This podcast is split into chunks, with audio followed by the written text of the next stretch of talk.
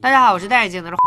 大家好，我是不戴眼镜、留着小胡子的阿拉斯加林默，你们也可以叫我的全名林黑狗。作为唐人街第一神探唐人的大弟子，有着血统高贵的阿拉斯加，我也有自己的独门绝技，那就是灵敏的嗅觉。镜头前这个看起来惊慌失措的女人叫阿温，在泰国曼谷的一家酒吧做驻唱歌手。就在昨天深夜，阿温在地铁站等车时，忽然被人推进轨道，幸好被好心路人出手相救。但奇怪的是，警方调取监控发现，当时阿温的身后根本就没有人。更离奇的是，阿温说他在跌入轨道前听到了念经的声音。无独有偶，三年前发生在曼谷的一起坠楼案里，死者的丈夫也说死者生。前曾听到过念经声，局长一合计，这怕不是个灵异事件吧？就把这个烫手山芋扔给了唐人侦探所。可此时我师傅已经带着秦风的小子离开曼谷，去纽约参加什么侦探大赛，这烂摊子自然就丢到了我手里。曼谷警方从总局调过来一名警官协助我破案。俗话说冤家路窄，调来的女警官萨莎恰好和我有过一段恩怨。这些陈年往事说来话长，咱们还是继续聊手头的案子。我们决定先去发生跳楼案的公寓查看。死者名叫阿水，年纪轻轻已经是一家国际连锁酒店的 CEO，算得上标准富婆。他住在这栋公寓的十八层。根据公寓监控记录，三天前的凌晨两点，他独自一人离开房。房间前往公寓天台，随后就跳楼自杀。奇怪的是，他跳楼前还跳了一段舞。据当地人反映，这是祈求梵天神保佑的舞蹈。所谓的梵天神是印度教信仰的神明，传说中梵天神有四张脸，因此也被称作四面神。案发当晚，阿水的丈夫秦先生正在家中熟睡，得到阿水坠楼身亡的消息后，当场情绪崩溃，还打烂了监控。我们又来到死者家里，我用鼻子一闻，就能知道秦先生的职业，他是医生。你怎么知道？身上有消毒水的味道。不得不说，死者家里的味道可太丰富了。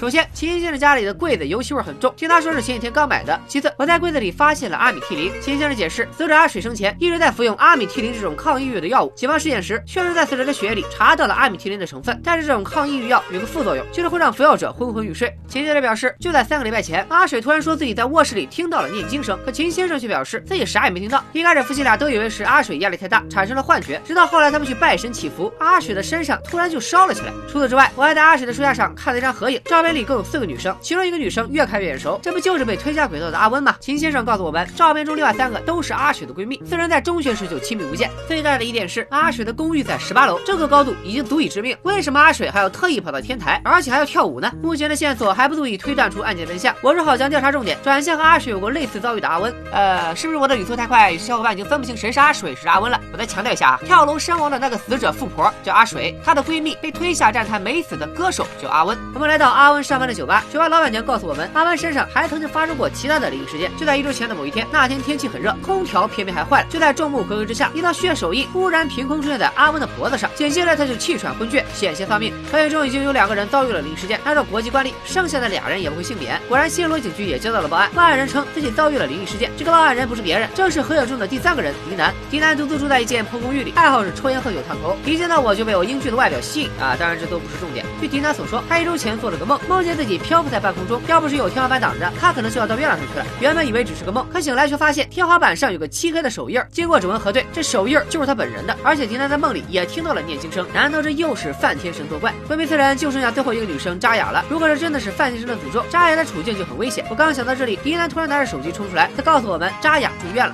我们第一时间赶往医院，发现扎雅只受了点惊吓，身体状况还在正常。没想到阿文也在，他听说扎雅住院了，就请假来探望。阿文说扎雅目前精神情况不稳定，让我们暂时向在隐瞒阿水的死。从扎雅口中，我们又。听到了一个诡异的故事。几天前，扎雅独自在家，突然听到天花板上传来弹珠滚动的声音。其实我小时候也听过，后来看了科普节目才知道，所谓弹珠滚动的声音，其实是楼板间钢筋混凝土震动造成的。但是紧接着，诡异的事情发生了，一颗念珠突然穿透天花板，落在了他家的地板上。到了晚上，更加诡异的事情发生了。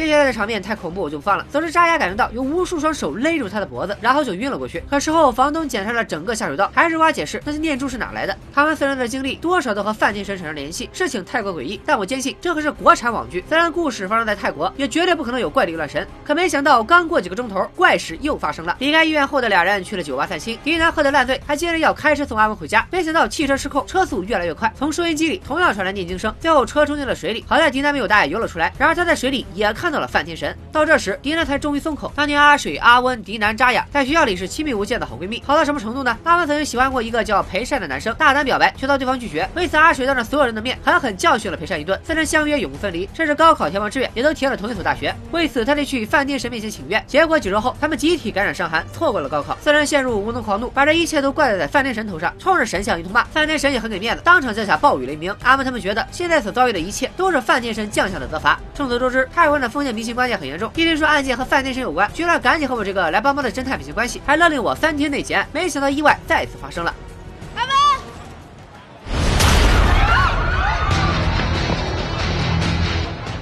我第一时间冲向天台，可天台上空无一人，难道真的是意外？又或者范天神真的显灵了？这时我发现广告牌的断裂处有一丝特殊的味道，就是这一丝味道告诉我事情没那么简单。曼谷警方虽然破案效率低下，但甩锅效率极高，当天就请来了大师加急做法。可我心里清楚，神不会害人，只有人才会。不知道大家有没有发现一个问题：背后推人的鬼魂、莫名出现的手印、喷涌而出的念珠，以及莫名失控的汽车，这些最难以置信的部分，全都出自当事人自己的口述，眼见都未必为实，耳听则更加为虚。他们仨也许都在撒谎。况且我坚信。所有所有行为的现象都能用科学解释，比如阿水在寺庙前自燃，很有可能是被人撒了白磷粉，白磷的燃点只有四十度，现在又正值盛夏，出租车上的温度或许很低，但阿水下车则进入寺庙的这段路，足以点燃衣服上的白磷。所有假象掩饰着一个真相，那就是阿水真正的死因。现在有一个地方我必须得去，那就是阿水的葬礼。我当着所有人的面说阿温和秦先生身上的味道很像，虽然这只是我的猜测，但经我这么一搅和，必然能炸出点东西来。没想到葬礼接近尾声，人群中突然冲出来一个神秘男子，提着尖刀冲向现场，奔着秦先生就捅了过去。还好我眼疾手快拦了一下，虽然最后还是被神秘男。逃走了，但我确认他的身份，居然就是当年拒绝了阿温，又被阿水教训过的那个男生裴善。他和阿水的死又有什么关系呢？还记得广告牌坠落当天，我从断口处闻到的味道吗？那其实是消毒水的味道。我找到了裴善的住处，原来裴善毕业后一直从事着修复佛像的工作，难怪身上会有消毒水的味道。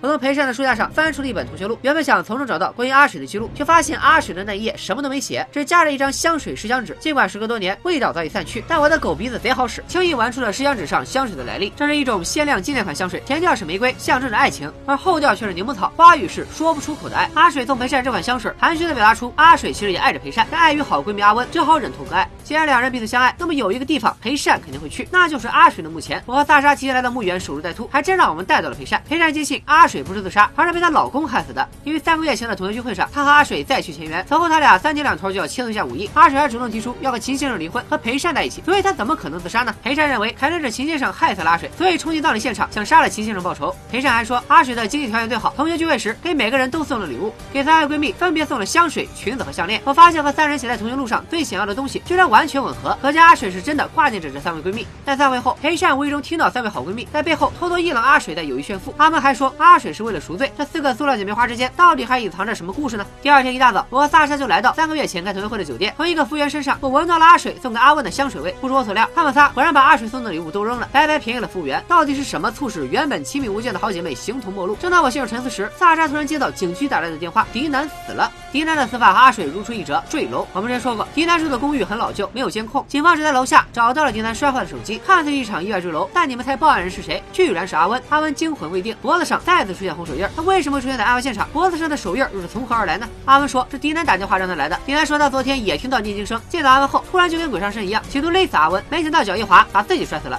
经过警方化验，阿温脖子上确实有迪南的指纹。看到阿文惊慌失措的样子，我都快憋不住笑了。你搁这闹呢？用屁股想都知道，你现在的嫌疑最大。阿文问我凭什么这么说，我说几个演员里就你王志尔最脸熟，你不是凶手谁是凶手？没想到局长的智商还不如我的屁股，竟然以缺乏关键证据为由将阿文释放，还勒令我不准再碰这个案子。但我林黑狗咬住的猎物是绝对不会轻易松口的。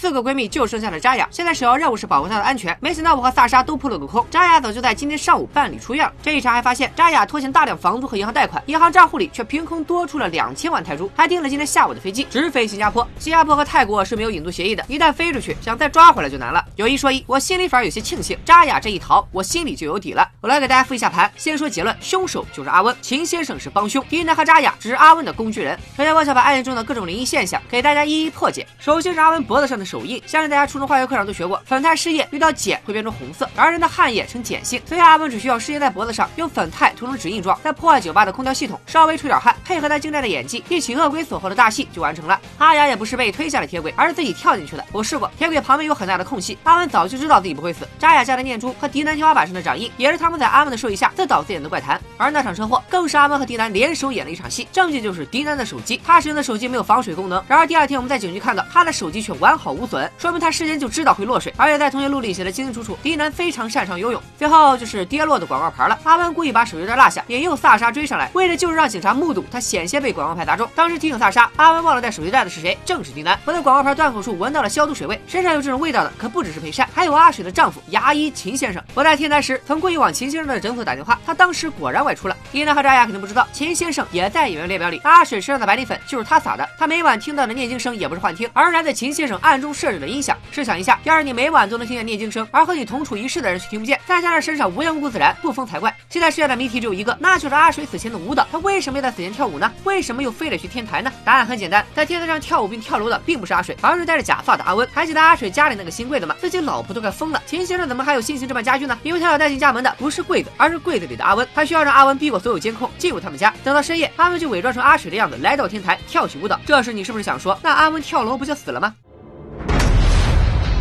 林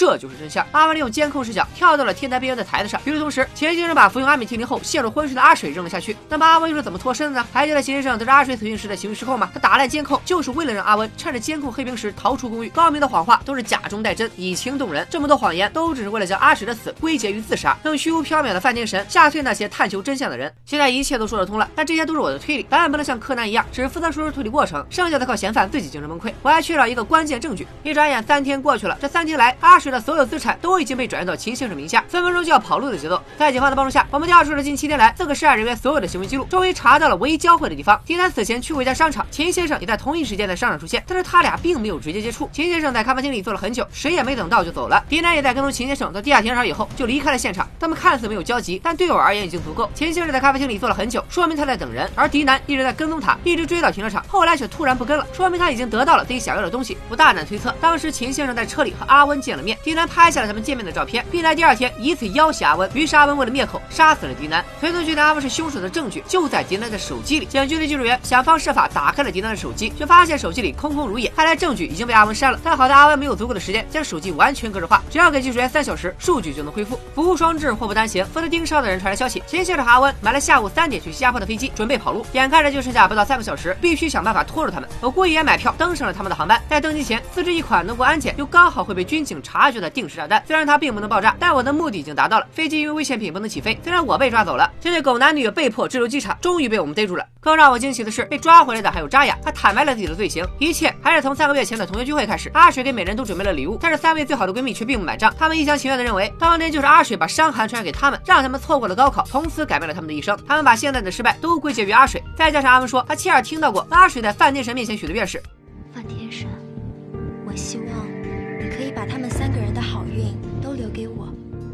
于是三人决定向阿水复仇。扎雅本以为阿文是想用范天神吓吓阿水，没想到阿水居然死了。秦先生万念俱灰，也把一切和盘托出。秦先生一直觉得阿水看不上他，后来阿水还提出要和他离婚，虽然被秦先生勉强压了下来，但他们的婚姻其实已经名存实亡了。秦先生也在这个节骨眼上结识了阿温，两人一见钟情。秦先生觉得阿温才是自己的真命天女，和阿温计划了这一切，企图谋财害命。然而在主谋阿温的口供里，秦先生也只不过是个被利用的工具人，一见钟情都是他安排好的。他甚至已经计划拿到钱之后，到了新加坡就除掉秦先生。在阿温眼里，阿水总是一副高高在上的样子，他的善意只会让。阿文感到恶心。当年阿水把裴善施舍给他，对阿文视为一种侮辱。当然了，以上这些都是萨莎转述给我的。我因为涉嫌携带危险品登机，被关在看守所的小黑屋里，等得很是焦急，生怕错过了最后的好戏。他们再不把我放出去，我都准备越狱了。不出我所料，阿文最后的愿望就是见我一面。他把迪南的死怪罪到我头上。要不是当时我在阿水的葬礼上说过一句阿文身上的味道和秦先生很像，迪南才不会想到去跟踪秦先生，从而发现他俩的奸情。阿文质问我为什么要这么针对他？嗨，我早就说过，黑狗咬住的猎物是绝对不会轻易松口的。我为什么会针对他？因为他有罪啊。人心就像一个沙漏，沙漏的一端是愤怒，而另外一端则是爱。当一头被填满时，另一头必然空空如也。阿文的故事已经讲完，看似诡异悬疑，其实背后都是人性之丑恶。只要假以时日，每个丑陋的事实都会变成好听的故事。就比如我林黑狗的故事才刚刚开始，我为什么会成为唐人的徒弟？和萨莎之间有过什么恩怨？又为什么会对女人敬而远之？如果你还想听我的故事，请点击视频下方的再看按钮。再看数过五千，下周我就给大家揭开我的身世之谜。拜了个拜。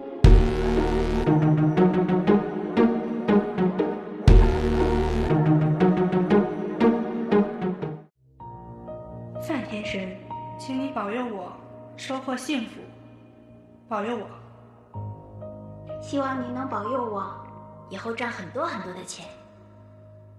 请您保佑我们，希望我们都能考上曼谷大学。范天使，我希望我可以和我最好的三个朋友永远幸福的生活下去。